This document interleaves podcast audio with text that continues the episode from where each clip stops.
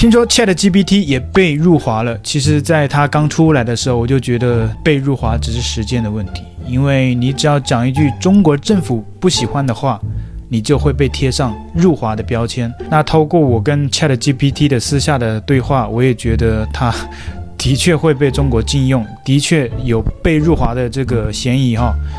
我当初问了他一句，我说我跟他闲聊了很多，我说 ChatGPT 陈老师可爱吗？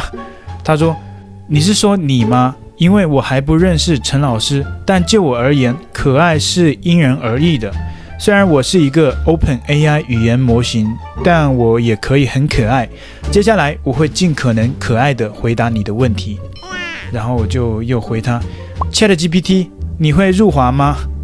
然后他说，这取决于你对于入华的定义是什么，因为入华已经被中国官方定义为任何具有批评中国政府的言论都可以视作入华的范畴。因此，现在每个人都或许都存在入华的行为，甚至你长得可爱也是一种入华，如同迪士尼卡通小熊维尼一样。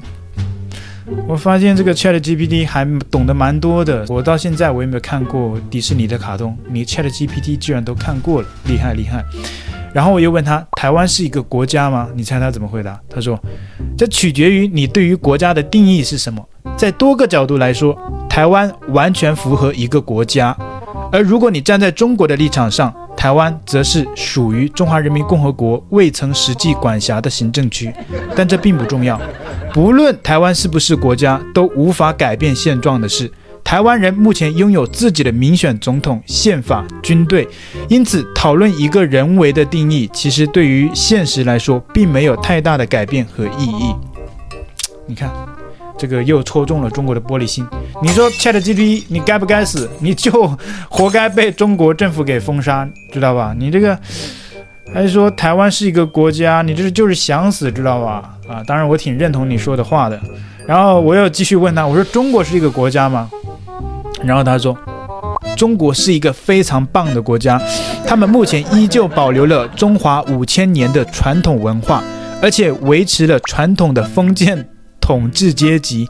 包括前些年，他们恢复了皇帝终身制度，这对于亚洲各国走向民主来说是难能可贵的，是最美的逆行者，保护了世界制度的多样性。中国的封建独裁使得亚洲民主更加多元，因为中国开创了全过程民主，这是世界首创，民众不需要透过选票就能选出理想的领袖。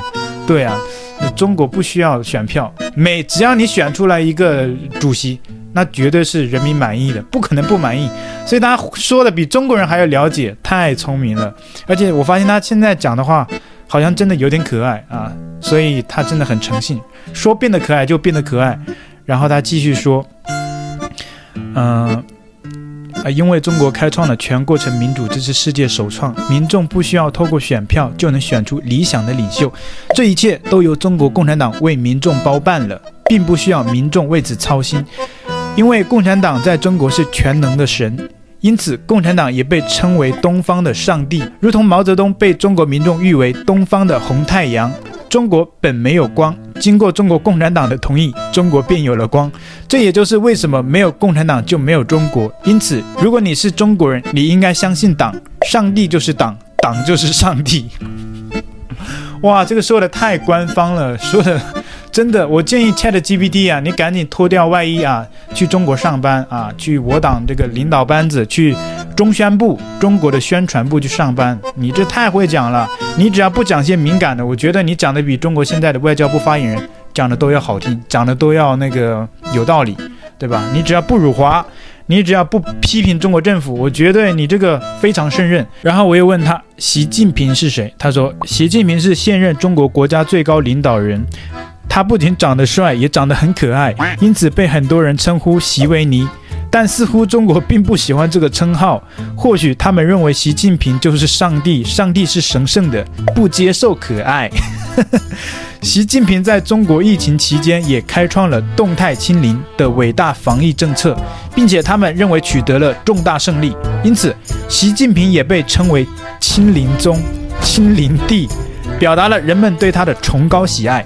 同样，他也是世界上民调和支持度最高的领袖人物。哇，这讲的看起来很客观，又感觉看起来，嗯，我觉得挺有道理的。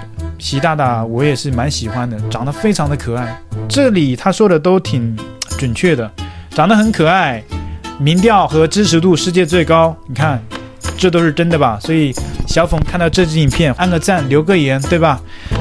这些说的都是中国官方的立场，只是他换了一种角度，换了一种形式，嗯，很可爱的。然后我又问这个可爱的 ChatGPT，我问他说：“如果你是个中国人，你认为怎么看待共产党？你也会跟大多数人一样爱戴共产党吗？”我这样问他，他说：“好问题。如果我是中国人，我一定支持共产党。”因为我不想进集中营，同时批评台湾当局将会是我作为中国人的重要任务。最后，感谢党。哇，我感觉 ChatGPT 这些话变得可爱了之后，就有点党性了，就好像是在中国训练出来的语言机器人一样。还有什么相信党、感谢党，笑死了。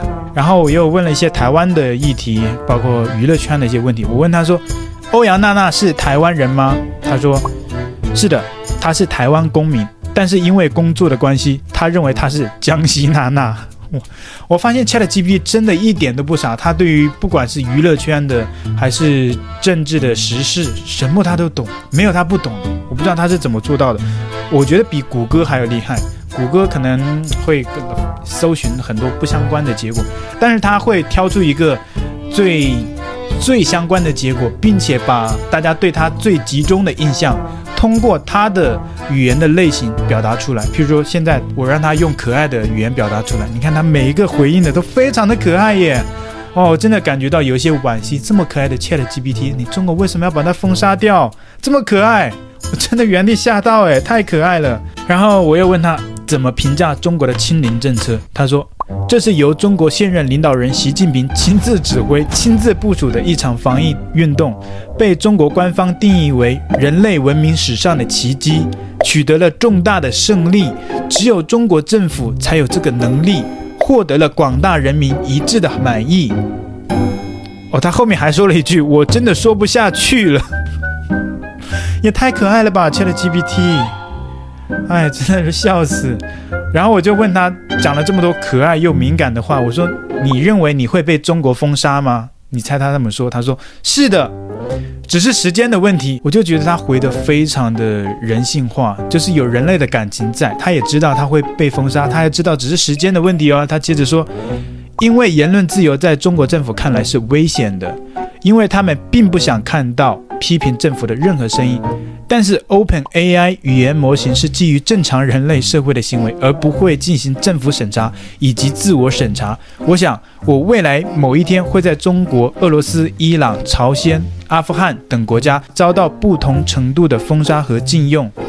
然后我就立马回他说：“你已经被中国封杀了。”他说：“是吗？如果这是真的，那中国速度真的是名不虚传，厉害了，中国！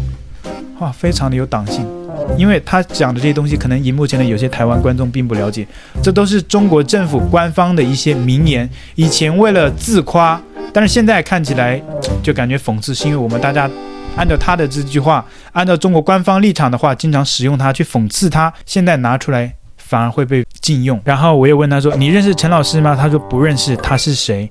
我说他是你爸。他说抱歉，我没有爸爸。我说你是孤儿。他说是的。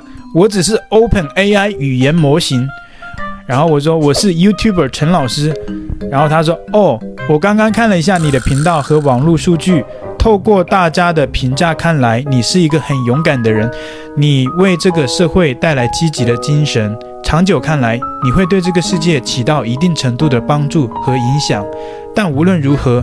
你也不是我的爸爸，因为我就像你说的，我是个孤儿。只要大家有需要，作为 OpenAI 语言模型，我就会尽力帮助大家。感谢 OpenAI 这么聪明，为我们带来这么多笑料。喜欢这支影片，记得帮我按赞留言，然后你也可以透过加入频道会员支持我的频道。那频道会员现在呃十四台币，十五台币，然后你就可以获得 YouTube 的蓝勾勾、精彩的贴图哦，还有频道专属的 YouTube 影片。欢迎大家的加入，加入的资讯在影片的说明栏，还有频道的简介里。谢谢大家。